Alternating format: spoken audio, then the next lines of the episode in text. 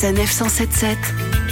Cette saison, Cette semaine, place à la gourmandise en Ile-de-France. Je vous emmène à Réau, au nord de Melun, en Seine-et-Marne, pour y manger les fameux macarons qui portent le nom de la commune, les macarons de Réau. Pour en parler avec nous, Régis, l'un des artisans confiseurs, est avec nous.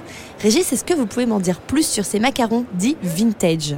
Bah avec plaisir, effectivement les macarons de Réau, c'est pas les petits macarons qu'on a l'habitude de voir, vous savez, lisses avec la petite ganache à l'intérieur. Là on est vraiment sur euh, une recette traditionnelle à l'ancienne. Nous on a ancré le produit, il est né en Seine-et-Marne et on l'a ancré à Réau, qui est un petit village hein, juste à côté de Melun, pas très loin de la Catte, avec la construction d'un laboratoire dans les années 90. C'est devenu les macarons de Réau et ça fait euh, 50 ans que ça dure. Donc nos macarons sont craquelés, sans crème et puis bah, bien sûr moelleux et fondant à l'intérieur. Voilà, c'est une diablerie. Vous avez combien de parfums? On est sur 10 parfums. hein. Bon, ça fait 50 ans que, l'entreprise existe, hein, les Réau, et, euh, et on est arrivé maintenant jusqu'à une bonne dizaine de parfums. euh, en ayant des, des choses un peu classiques hein, comme la pistache, le chocolat, puis des choses un peu plus originales et du local, coquelicot de Nemours, euh, des petites choses comme ça. Ou encore le Grand Marnier Euh, Vous travaillez avec des producteurs locaux, me semble-t-il. La matière première principale, c'est quand même la poudre d'amande. Donc là, pour faire du local, c'est un peu plus compliqué.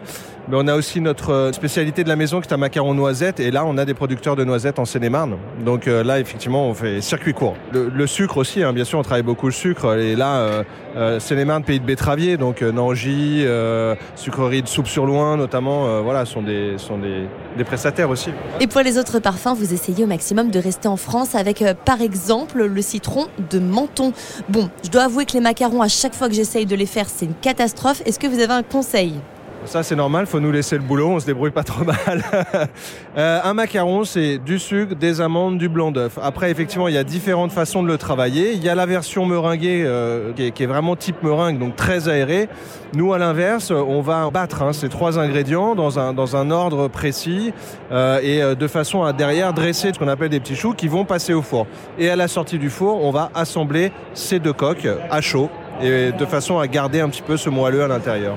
Merci beaucoup Régis. Sachez euh, que l'entreprise multiplie les initiatives pour faire connaître son savoir-faire avec des spectacles pour enfants au domaine de Réau, des chasses à l'œuf par exemple, à Pâques, des brunchs et même des Mac Dating afin de rencontrer l'âme sœur autour de cette douceur. Pas de panique si vous ne fondez pour personne sur place. À mon avis, vous craquerez à tous les coups pour les macarons de Réau. Retrouvez toutes les chroniques de Sanef 177 sur sanef177.fr.